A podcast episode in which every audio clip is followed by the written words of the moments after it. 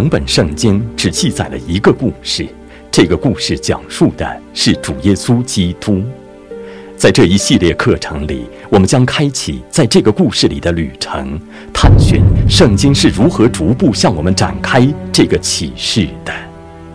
世界被罪破坏了，但上帝与人立了约，要借着弥赛亚耶稣带来救恩。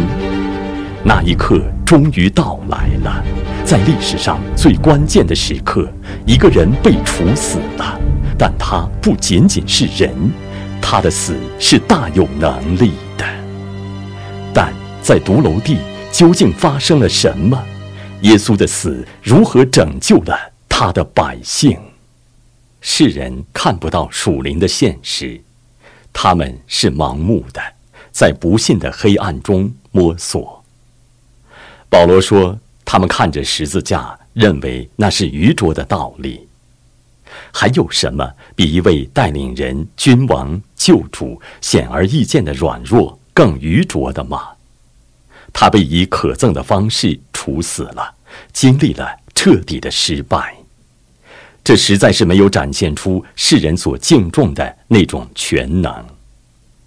在这些蔑视性的批评之上，上帝向我们显明了真理，这真理暴露了世人的无知。十字架彰显了上帝的智慧和全能，他逐渐展开的公义，同时赐下怜悯，确保他的百姓得到救恩。基督被钉十字架，在人看来是巨大的失败，但事实上，就在那一刻，上帝彰显了他最大的胜利。基督胜过了罪、撒旦、死亡和阴间。他不是避开十字架取得了这胜利，而是借着十字架取得了这胜利。所以，我们可以跟保罗一起说《哥林多前书》第一章十八节中的话：“因为十字架的道理，在那灭亡的人为愚拙，在我们得救的人却为上帝的大能。”我们在旧约中学到的不断增长的势头，如何在基督的赎罪之功中？达到了顶点，旧约中的神学主题如何在新约中有了充分的表达？为什么十字架是新约的中心，也是整本圣经的中心？赎罪之功有哪些组成部分？那教导了我们关于福音之内容的什么信息？就救恩而言，基督借着十字架究竟获得了什么？基督为谁而死？在这一刻中，我们要把注意力转向上帝救赎历史中一个最伟大的事件。但首先，我们应当区分救赎之功要成就的目标和救赎之功在个人身上的应用。那么，前者指的是基督为我们所做的工作，而后者指的是基督在我们里面所做的工作。在关于新约的这前四课中。我们主要关注的是救赎之功要成就的目标，那是基督为我们所做的工作。然后在后面的一些课程中，我们将要关注救恩在信徒身上的应用，也就是基督在我们里面所做的工作。但是这二者必须总是紧密联系在一起，并保持合乎圣经的平衡。只关注其中一方面，而忽略了另一方面，将会曲解圣经的福音信息。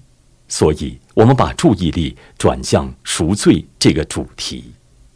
首先，我们要注意到赎罪这个主题在历史进程中是逐渐展开的。如你们所记得的，上帝关于救赎计划的启示是从创世纪第三章十五节开始的。我又要叫你和女人彼此为仇，你的后裔和女人的后裔也彼此为仇。女人的后裔要伤你的头，你要伤她的脚跟。基督的道成肉身之功结出了丰硕的果子，伤了蛇的头，但接下来基督的脚跟受伤了，那指的是他在十字架上的工作。我们在约翰一书第三章八节中读到，犯罪的是属魔鬼，因为魔鬼从起初就犯罪。上帝的儿子显现出来，为要除灭魔鬼的作为，这得到了进一步的证实。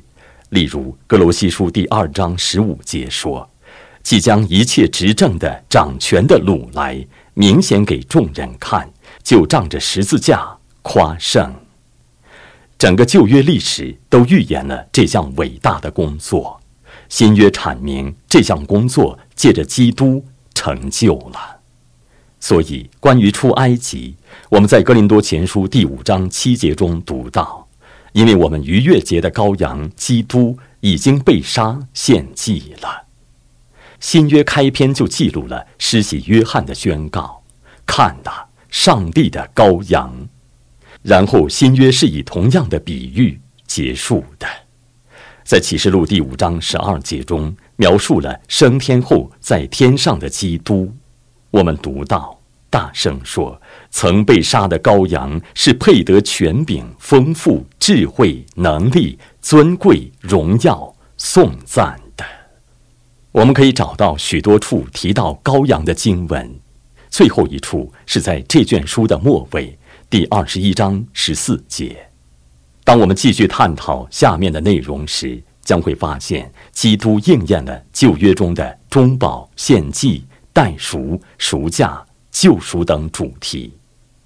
我要确立的一点是：若没有全面掌握旧约神学，你们对这些新约概念的理解将会是非常有限的。四福音显明了基督在地上做工的历史，每卷福音书各有侧重点。我们读到了他的生平、死亡、复活和升天。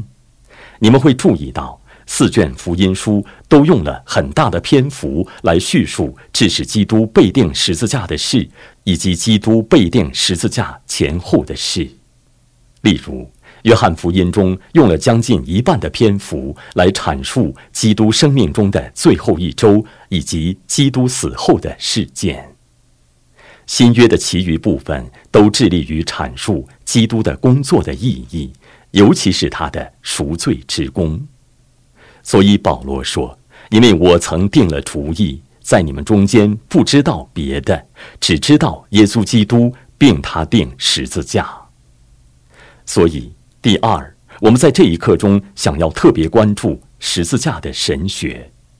那么，关于十字架的神学，我们必须认识到，上帝借着基督的赎罪之功，提供了关于他自己的启示。所以。”上帝借着他的作为向我们显明他是谁。上帝是不能改变的，他是圣洁公义的上帝，因此他所赐下的救恩必须与他自己的属性相称。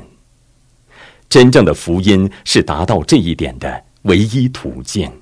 所以保罗教导福音时，在罗马书第三章二十六节中说：“好在今时显明他的义。”使人知道他自己为义，也称信耶稣的人为义。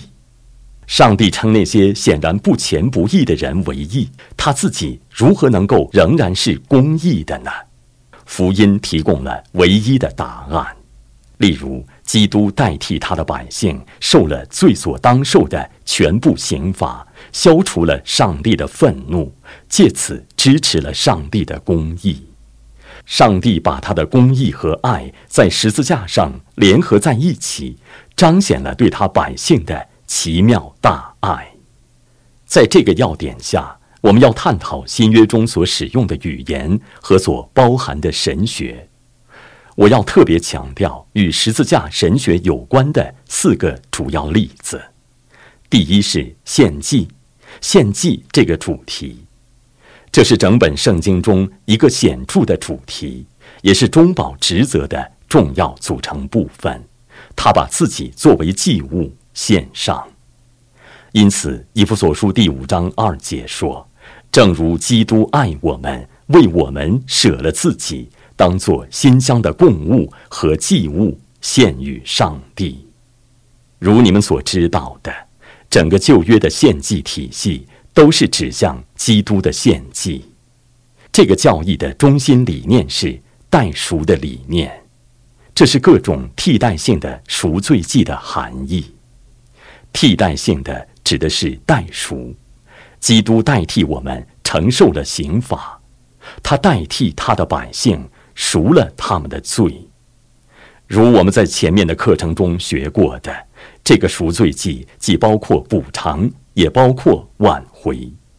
这是两个很长的神学词汇，但它们的含义既简单又重要。补偿指的是抹去、消除罪，更确切的说是除去罪疚。启示录第一章五节说：“他爱我们，用自己的血使我们脱离罪恶。”但是还包括挽回，这指的是满足了上帝的公义，平息了上帝的愤怒。我们在罗马书第五章八到九节中读到。唯有基督在我们还做罪人的时候为我们死，上帝的爱就在此向我们显明了。现在我们既靠着他的血称义，就更要借着他免去上帝的愤怒。虽然有人反对赎罪的这个方面，但它却是福音必不可少的一部分。按本性来说，上帝是公义、公正的上帝，必须向一切罪。发出烈怒，所以必须借着基督的死平息上帝的愤怒。他的死满足了上帝的公义。约翰一书第四章十节说：“不是我们爱上帝，乃是上帝爱我们，差他的儿子为我们的罪做了挽回祭，这就是爱了。”关于十字架神学的第二个主题是和好。所以我们在罗马书第五章十到十一节中读到了诸多例子中的一个，因为我们做仇敌的时候，且借着上帝儿子的死得与上帝和好，既已和好，就更要因他的生得救了。不但如此，我们既借着我主耶稣基督得与上帝和好，也就借着他以上帝为乐。和好是赎罪这个主题以及十字架神学的重要组成部分。和好指的是消除我们与上帝之间的敌意，所以基督的赎罪之功使我们与上帝不再疏远，而是恢复了我们与上帝的友谊和团契。这确实是好消息，是必须在福音中宣告的信息。这也是讲道的重要组成部分。请听一听保罗在格林多后书第五章十八到二十节中的描述：一切都是出于上帝，他借着基督使我们与他和好，又将劝人与他和好的职分赐给我们。这就是上帝在基督里叫世人与自己和好，不将他们的过犯归到他们身上，并且将这和好的道理托付了我们。所以，我们做基督的使者，就好像上帝借我们劝你们一般。我们替基督求你们与上帝和好。所以，第一个主题是献祭，第二个主题是和好，第三个主题是救赎。以弗所书第一章七节说：“我们借着爱子的血得蒙救赎，过犯得以赦免。”乃是照他丰富的恩典，救赎指的是基督拯救了我们，付了重价把我们买回来归他自己，指的是赎价的概念。这个概念在旧约中显然是很突出的。出埃及这整个事件都是关于救赎的，在头生的被分别为圣和血亲代赎的概念里，我们都可以看到。同样的主题，血亲代赎的概念不仅出自律法，而且在路德记等书中有例证。救赎这个主题在新约中是显而易见的，这包括基督是我们的中保这一概念。基督作为中保，肩负起了为他的百姓偿还罪债的责任。新约也阐明了基督是我们的赎价。为救赎我们而付上的代价，是我们救主的保险。基督在马可福音第十章四十五节中这样谈到自己做多人的赎价。更具体的说，上帝的百姓得蒙救赎，脱离了属灵的捆绑。这包括以下四方面：上帝的百姓得蒙救赎，脱离了属灵的捆绑。第一，他们得蒙救赎，脱离了罪的捆绑，脱离了罪疚、罪的污秽、罪的权势等等。所以我们在提多书第二章十四节中读到。他为我们舍了自己，要赎我们脱离一切罪恶，热心为善。第二，上帝的百姓得蒙救赎，脱离了律法的咒诅。加拉太书第三章十三节说：“基督既为我们受了咒诅，就赎出我们脱离律法的咒诅。因为经上记着，凡挂在木头上，都是被咒诅的。”第三。上帝的百姓得蒙救赎，脱离了魔鬼的作为。例如，你们可以在约翰一书第三章八节中看到这一点。第四，上帝的百姓得蒙救赎，脱离了死亡的权势。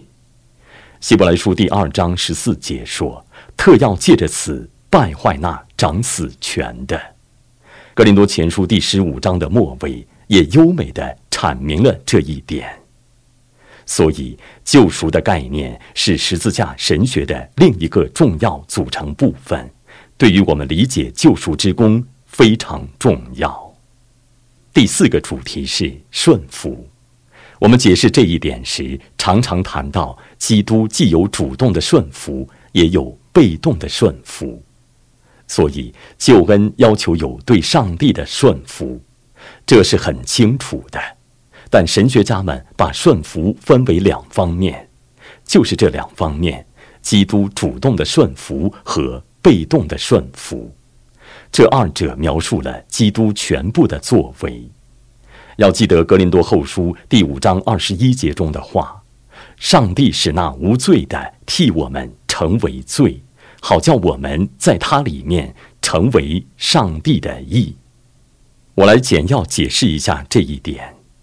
基督主动的顺服，指的是他完成了律法的要求，所以上帝要求必须完全顺服他的律法，才能在他眼中得蒙悦纳。基督在他的一生中，代表他的百姓顺服了律法的命令，顺服了律法的全部要求，从而获得了完全公义的记录，完美的遵守律法的记录。然后，基督完全的义被归算到他的百姓身上，他们借着信心领受这义，这是基督主动的顺服行为。第二，还有基督被动的顺服，这指的是基督承受了律法所要求的刑罚，所以上帝的律法也要求罪必须得到公义的刑罚。基督代替他的百姓承受了律法的刑罚，担当了律法的咒诅。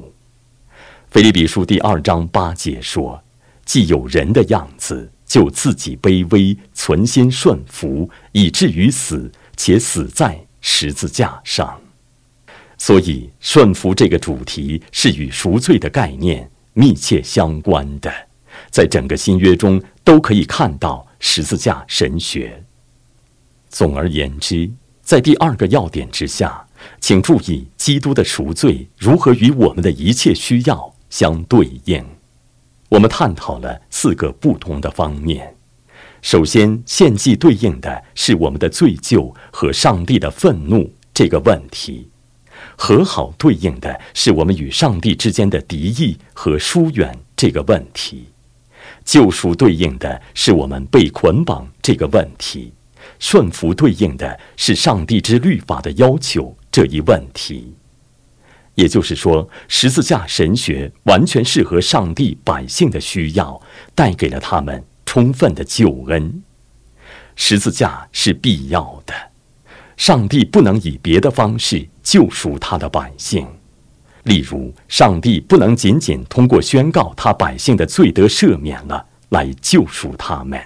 这是因为上帝的公义必须得到支持。基督在十字架上的工作提供了真正的福音信息的必要内容。上帝显明了他为他百姓的救恩成就了什么？十字架既展现了上帝的公义，也展现了上帝的爱。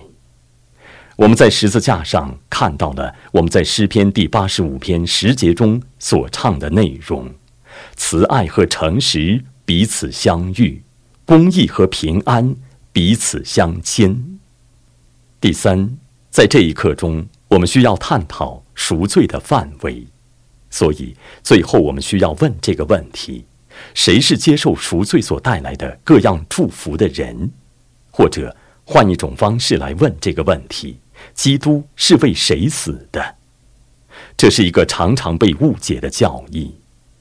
有一个神学体系叫阿米念主义，他教导说，基督为所有人死了，赎了所有人的罪。但与这种错误教导相反。圣经教导说，基督为他自己的选民死了，这是非常重要的。这很重要，是因为如你们将要看到的，它影响了我们对赎罪的本质的理解。这教义合乎圣经所教导的更广泛的背景教义，即人是全然败坏的，在属灵方面是无能为力的。以及上帝的拣选，上帝出于他的主权拣选了他的百姓。所以，当问基督为谁而死这个问题时，我们要先想一想这个问题的范围。首先，阐明毫无疑问的方面会对我们有所帮助。要向世上的每一个人宣告福音，应当毫无差别地向所有听到福音的人宣讲救恩。基督之作为的完备性是毋庸置疑的。另一方面，要阐明的是这一点：赎罪的范围，谁是接受赎罪所带来的祝福的人？这根源于赎罪的本质，这正是此处所强调的内容。基督不仅仅创造了让一些人得救的假设的潜在可能性。他实际上为他的选民确定无疑的获得和完成了救恩。既然所有基督徒都相信，并非所有人都会去天堂，那么问题是谁让赎罪变成了有限的？上帝还是人？答案是上帝设置了赎罪的参数。我们还需要明白正在阐述的这个教义的含义。我们需要认识到，不信之罪以及信心这一恩赐，都是与赎罪本身密切相关的。当基督死去时，他是为人的不信之罪而死的；同时，他死去是为了确保人获得信心这一恩赐。我们还认识到，基督对他自己心腹的爱，不同于他对世上其余人的感情倾向。我们应当注意到。不能有双倍的偿还，那是什么意思呢？那指的是不可能存在这样的情况：基督为所有人偿还了罪债，然后那些不信之人还必须在地狱里为同样的罪再做出偿还，那是没有道理的。整本圣经都教导的是这个特殊神宠论：上帝为他的选民赎了罪。我们在旧约中看到了这一点：上帝出于他自己的意志，为自己拣选了一群百姓——以色列人，特作自己的子民，让他们与世上的其余人不同，为他们提供了救恩。例如，在《生命记》第七章六到八节中，我们读到：“因为你归耶和华你上帝为圣洁的民。”耶和华你上帝从地上的万民中拣选你，特作自己的子民。耶和华专爱你们，拣选你们，并非因你们的人数多于别民。原来你们的人数在万民中是最少的，只因耶和华爱你们，又要守他向你们列祖所起的事，就用大能的手领你们出来。从为奴之家救赎你们，脱离埃及王法老的手。旧约中的整个献祭体系都是教导的同样的真理。献祭象征着赎罪，被应用到一些具体的人身上，而不是应用到全世界所有人身上。我们可以想到很多其他经文，例如，想一想，从以赛亚书第五十二章十三节开始，到整个五十三章一直使用的那些代词，我们从新约的开篇就看到了同样的内容。在马太福音第一章二十一节中，我们读到，他将要生一个儿子，你要给他起名叫耶稣，因他要将自己的百姓从罪恶里救出来。耶稣在约翰福音第十章四到五节中教导了同样的事：“我是好牧人，我认识我的羊，我的羊也认识我，正如父认识我，我也认识父一样。”并且我为羊舍命。在约翰福音第十七章记载的基督作为大祭司的全篇祷告中，他反复提到了父所赐给他的人。他在第九节中说：“我为他们祈求，不为世人祈求，却为你所赐给我的人祈求，因为他们本是你的。”保罗在《使徒行传》第二十章二十八节中吩咐以弗所的长老说：“圣灵立你们做全群的监督，你们就当为自己谨慎，也为全群谨慎，牧养上帝的教会，就是他用自己血所买来的。”我们可以列举出更多经文，但这些就足够了。现在，我把圣经中的论据作为一个整体进行阐述。把这些线条联系在一起，然后我们将要转向十七世纪的英国清教徒约翰·欧文的作品，他非常清楚地阐明了这一点。请仔细听，努力理解他所说的话。关于基督为他的选民而死的合乎圣经的论证是这样的：天父倾倒了他的愤怒，圣子经受了刑罚，这可能是。一为所有人的所有罪，二为一部分人的所有罪，或者三为所有人的一部分罪，究竟是哪种情况呢？首先，如果是最后一种情况，基督为所有人的一部分罪受了刑罚，那么所有人都有罪要负责，没有人能得救。我们可以把这个选项排除。